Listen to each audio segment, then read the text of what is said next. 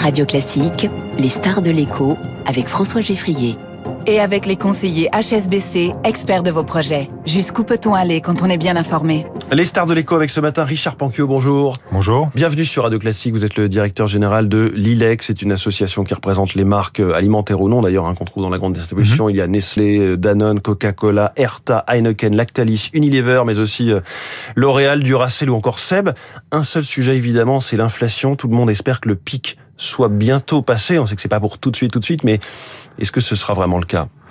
C'est hyper compliqué de répondre à une question comme celle-là. Ce qui est sûr, c'est qu'il y aura de l'inflation encore en 2023 et probablement une inflation à deux chiffres. Une inflation à deux chiffres, là vous parlez pour les produits que vous représentez Je parle pour les produits que je représente et je parle en plus pour ce dont je peux parler, à savoir les prix auxquels nous, industriels, on va essayer de négocier euh, vis-à-vis des distributeurs, sachant que le prix pratiqué dans les magasins, c'est bien le prix décidé par le distributeur.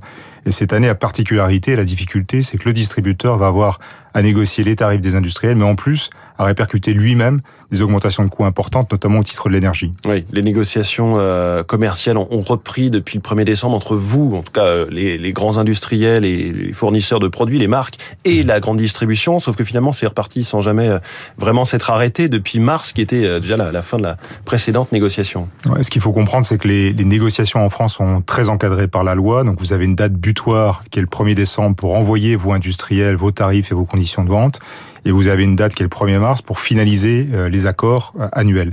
Et c'est vrai que ce qui s'est passé cette année, c'est qu'on a signé au 1er mars à peu près, et puis un mois après, on a réentamé des négociations, puisqu'il y a eu une inflation extraordinaire qui avait commencé à se développer euh, entre décembre et mars, et qui du coup n'était pas reflétée par les tarifs envoyés par les industriels, mmh. et qui plus est, la guerre en Ukraine a accéléré les phénomènes de pénurie et, de d'augmentation des coûts. Mais je reviens sur le chiffre que vous nous donniez. Vous nous disiez d'une augmentation, euh, enfin une inflation à deux chiffres euh, sur les, les mois qui viennent?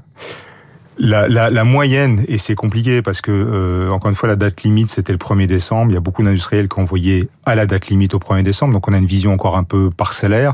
Mais probablement, en alimentaire, les augmentations de tarifs proposées par les industriels sont plutôt entre 12 et 13 et en non alimentaire, les produits détergents, cosmétiques, etc., c'est plutôt 7 euh, à 8 Mais la moyenne pondérée de tout ça, oui, c'est plutôt une, une, hausse à deux chiffres.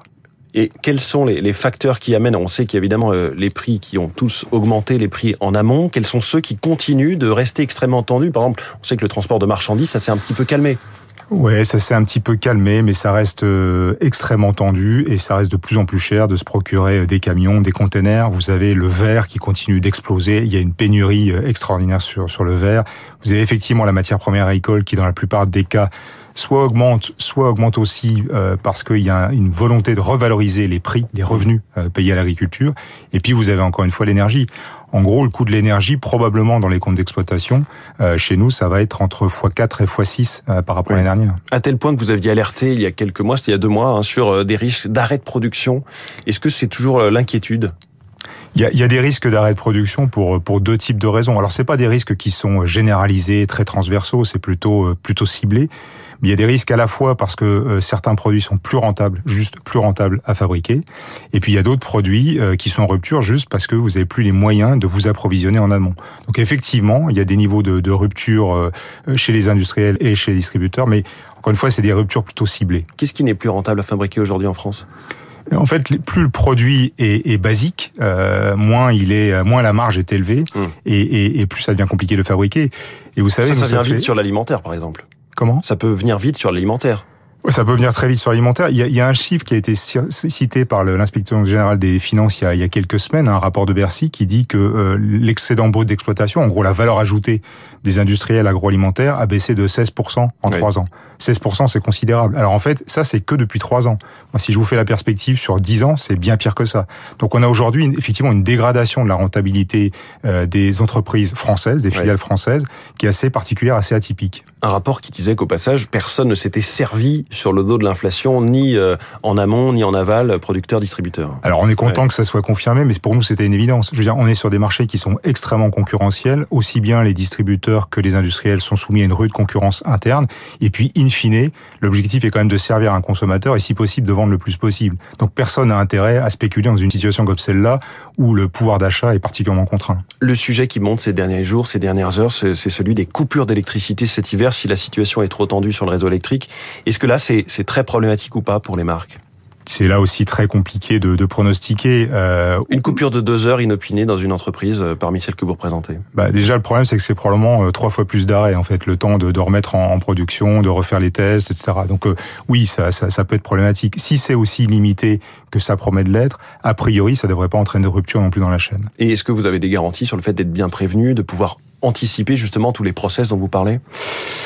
Alors ça, c'est encore en discussion. au même titre que non, mais au même titre que les mmh. aides, parce que vous savez, sur les questions de d'aide à l'énergie, aujourd'hui, les grands oubliés, c'est quand même les, les, les, grandes entreprises, Alors, notamment d'ailleurs la distribution et un, un, bon nombre des adhérents que, que je représente, où finalement les niveaux d'aide tels qu'ils sont, tels qu'ils se profilent aujourd'hui, concernent très peu de monde, voire personne chez nous, et pour des montants qui sont assez anecdotiques par rapport à l'ensemble de la facture. Donc ça, ça reste des choses et des modalités qui sont encore en discussion, qui sont pas totalement claires pour nous. Mais ça, c'est quand même incroyable. C'est-à-dire que vous nous dites que malgré les, ces hausses, ces, ces, aides, elles ont été vues et revues, corrigées parce qu'elles étaient euh, trop restrictives ou trop compliquées à obtenir. Là, vous nous dites, on n'est toujours pas, il y a toujours d'énormes trous dans la raquette.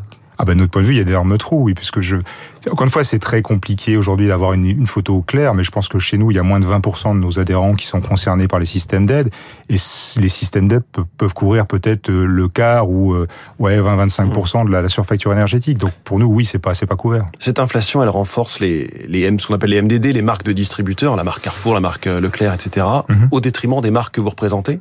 En oui. plus, on voit que Carrefour, à plus long terme, hein, veut renforcer sa marque de distributeur. Oui, oui, c'est, c'est, je dirais que c'est, c'est assez logique. Je veux dire, en période euh, d'inflation comme on l'a vit, euh, les consommateurs, ils font deux choses en fait. Euh, traditionnellement, historiquement, on observe toujours la même chose, c'est qu'ils consomment moins et ils consomment des produits moins chers. Donc effectivement, dans la gamme des produits sur une catégorie, vous avez les premiers prix qui sont très basiques, vous avez les marques de distributeurs qui sont un peu plus chères, et vous avez les marques nationales qui sont effectivement un peu plus chères. Donc c'est normal oui. qu'il y ait des arbitrages en faveur de produits moins chers.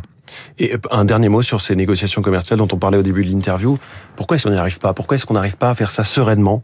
On a l'impression que chaque année, c'est un psychodrame. Ouais, parce qu'on a on a une culture du, du conflit euh, en France euh, et c'est pas que dans les relations commerciales hein, et on a un vrai problème de, de, de confiance euh, en fait entre mmh. distributeurs industriels qui est assez particulier à la France. Pour le coup, la bonne nouvelle de la période actuelle, c'est que on parle tellement en fait de transparence qu'aujourd'hui pour un industriel soit de par la loi pour ce qui est tout ce qui concerne la matière première école, soit juste euh, par le, le, bon sens, on donne de plus en plus d'informations sur euh, ce qu'on paye, comment on le paye, pourquoi on le paye, quels sont les indicateurs suivis, quelle est la réalité des coûts. Et ça, ça crée en fait un terrain commun euh, en fait de discussion. Puis la deuxième chose, c'est qu'on n'a jamais été aussi solidaire avec la distribution des problématiques de coûts ouais. énergétiques. Merci beaucoup. Richard Panquio, le directeur général de l'ILEC, notre star de l'éco ce matin. Vous. Il est 7h22.